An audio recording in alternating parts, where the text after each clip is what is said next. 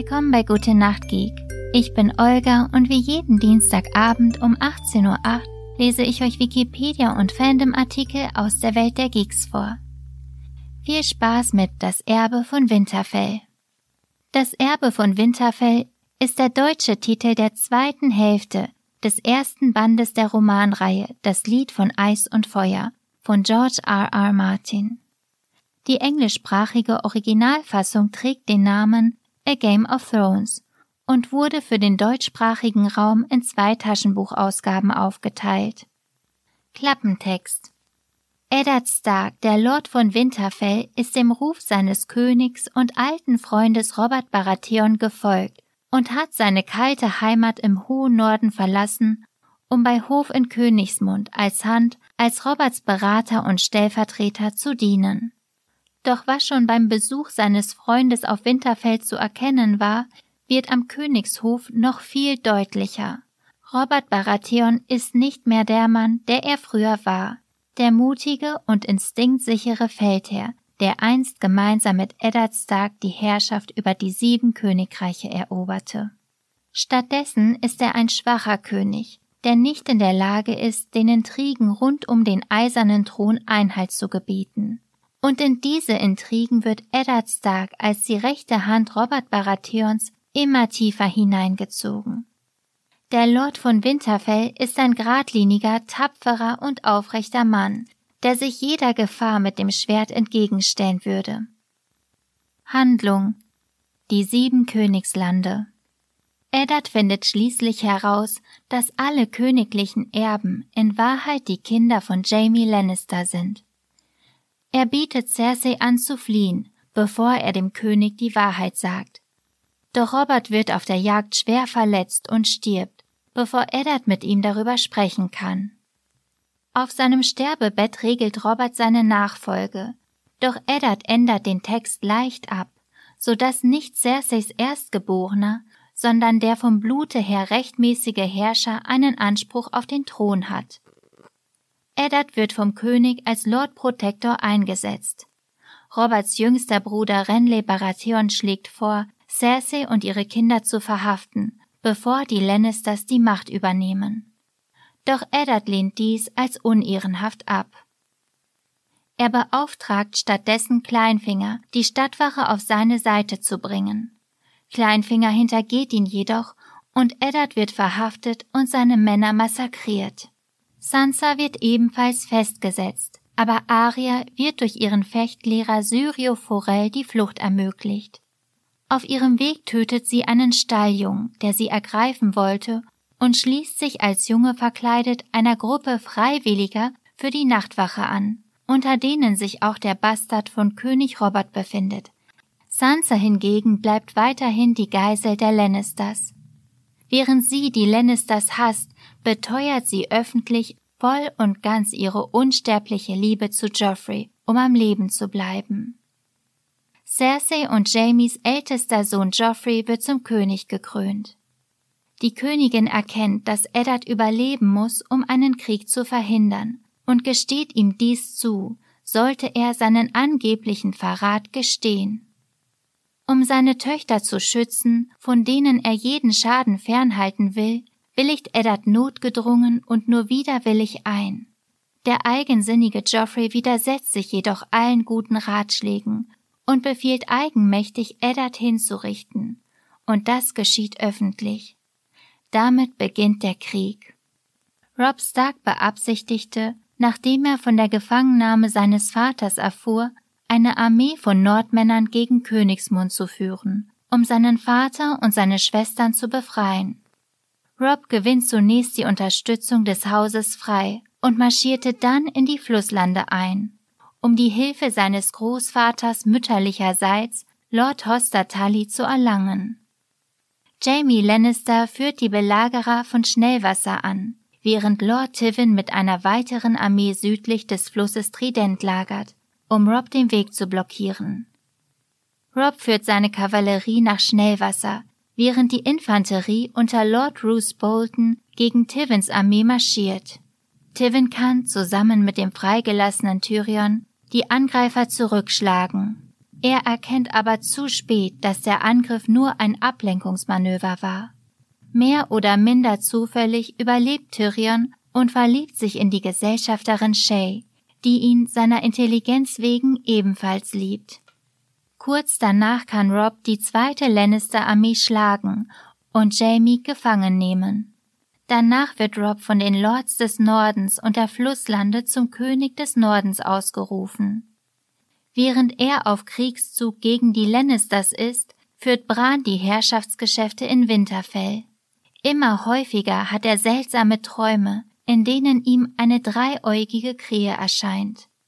Stannis Baratheon verkündet währenddessen Joffreys illegitime Herkunft macht seine Rechte als rechtmäßiger Erbe von Robert Baratheon geltend und erklärt sich selbst zum König von Westeros.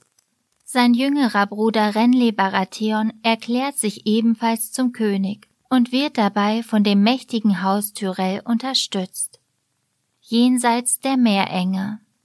Daenerys ungeborenes Kind wird als Hengst, der die Welt besteigt, auserkoren. Es wird prophezeit, dass es einmal die Dothraki vereinen und beherrschen wird. Da seine Schwester nun schwanger ist, drängt Viserys arrogant darauf, Soldaten und Geld zu erhalten, um damit die sieben Königslande zu erobern. Drogo zeigt wenig Interesse an seinen Plänen, so dass Viserys die Beherrschung verliert und seine Schwester und ihr ungeborenes Kind in aller Öffentlichkeit bedroht. Viserys verlangt gekrönt zu werden, woraufhin er von Drogo getötet wird, indem er ihn mit einem Topf voll geschmolzenen Goldes krönt. Daenerys verhindert seinen Tod nicht, um ihr Kind vor dem Irrsinn ihres Bruders zu bewahren und ist damit die letzte des Hauses Targaryen, wonach es an ihr ist, den Thron von Westeros zurückzugewinnen. Nachdem Daenerys nur knapp einem Giftanschlag entkommen konnte, der durch Serjura verhindert wurde, obwohl der Befehl dazu aus Königsmund stammte, ist Drogo entschlossen, doch nach Westeros zu ziehen und Rache zu nehmen. Um die Invasion zu finanzieren, plündern die Dothraki mehrere Ortschaften. Dabei rettet Daenerys die besiegten Frauen vor Vergewaltigung und Tod, unter anderem die Maegi Miri Masdur, eine Heilkundige. Da Reiter aus Karl Drogos Gefolge von Daenerys Mildtätigkeit nicht begeistert sind, fordert einer Drogo heraus und verwundet ihn leicht. Die Wunde entzündet sich und Daenerys befiehlt Mirimastur Blutmagie zu benutzen, um sein Leben zu retten. Diese jedoch ist bei weitem nicht so dankbar über ihre Rettung, wie es den Anschein hat. Statt ihr zu helfen, vergiftet sie Drogo und opfert später, um dem Zauberkraft zu verleihen, auch Daenerys ungeborenes Kind, welches eine monströse Totgeburt wird. Zudem ist Daenerys nun unfruchtbar. Drogo bleibt zwar am Leben, befindet sich aber in einer Art Wachkoma. Da er aus diesem Zustand niemals wieder erwachen wird, hat sie Mitleid mit ihrem ehemals so stolzen Ehemann und erstickt ihn. Als die Leiche von Karl Drogo verbrannt wird, platziert Daenerys die drei Dracheneier auf ihrem Ehemann und übergibt auch Miri Mastur den Flammen. Während das Feuer brennt, ist Daenerys wie gebannt von den Flammen und schreitet hinein.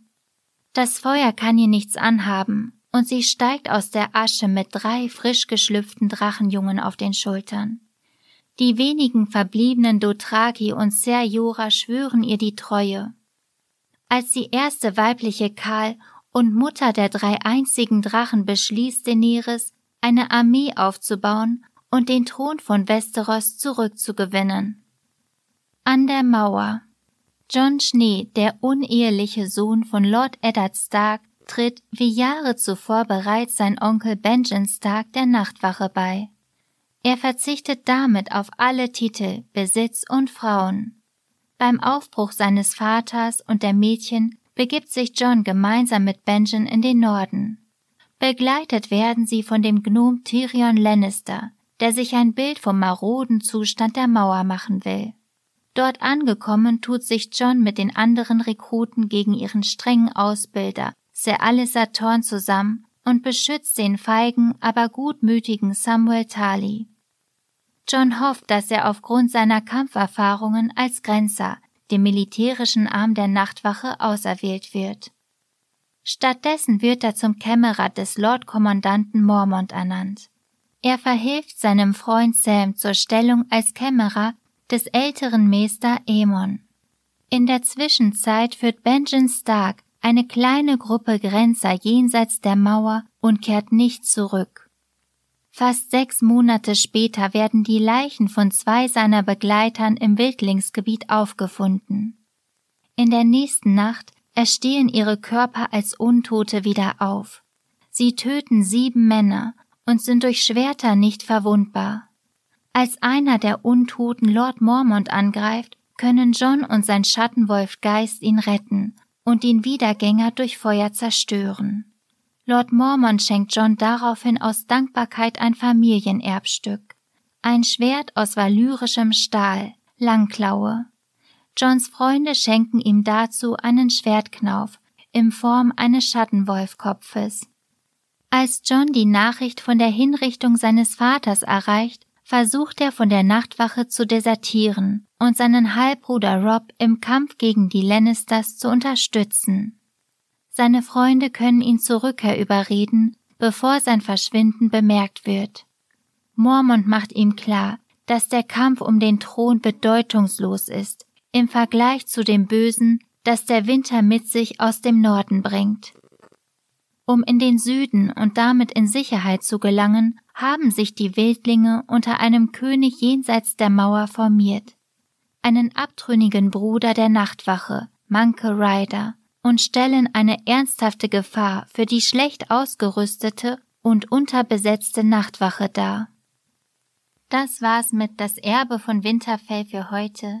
Ich hoffe, ihr seid am Schlafen und am Träumen. Ihr seid schön warm eingepackt und eingekuschelt und falls ihr nicht am Schlafen seid, dann könnt ihr euch ja nochmal den ersten Teil anhören. Ich freue mich aufs nächste Mal und gute Nacht.